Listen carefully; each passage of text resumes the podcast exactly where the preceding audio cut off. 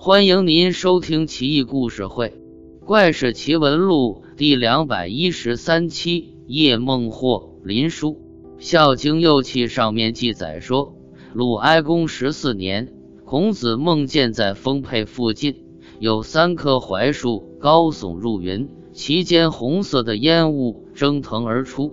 孔子连忙呼喊颜回、子夏结伴去看。车驾来到楚国西北范氏宗庙，见一个小孩在打一只麒麟，麒麟的前蹄被打伤，然后用柴薪将麒麟盖住。小孩追过来，孔子问他：“靓仔，你叫什么名字？”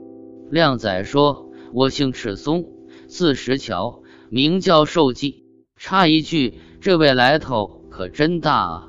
幸亏没说绰号玉面小飞龙。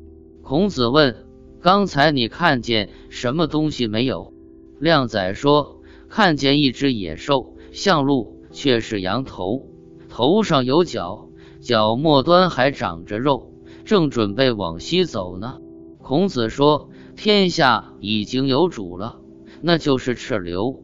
臣相为辅，五星入井，跟从木星。”小孩揭开柴薪，提起麒麟给孔子看。孔子凑近，想仔细看个端详。麒麟蒙住耳朵，吐出三卷书来，宽三寸，长八寸，每卷二十四个字，说的就是赤流当兴起。上面还说：“周王赤气起，大要兴，玄丘致命，地卯金。”这个其实就是预言汉朝的兴起。刘邦起兵就在沛县，卯金加上利刀就是刘字。孔子拿着这三本书，后来穷尽一生研读。原文比较艰涩，但是周朝灭亡之后，是秦始皇一统天下建立的秦朝。虽然仅仅十五年，那也是一个朝代啊。怎么林殊都把秦朝给省略了呢？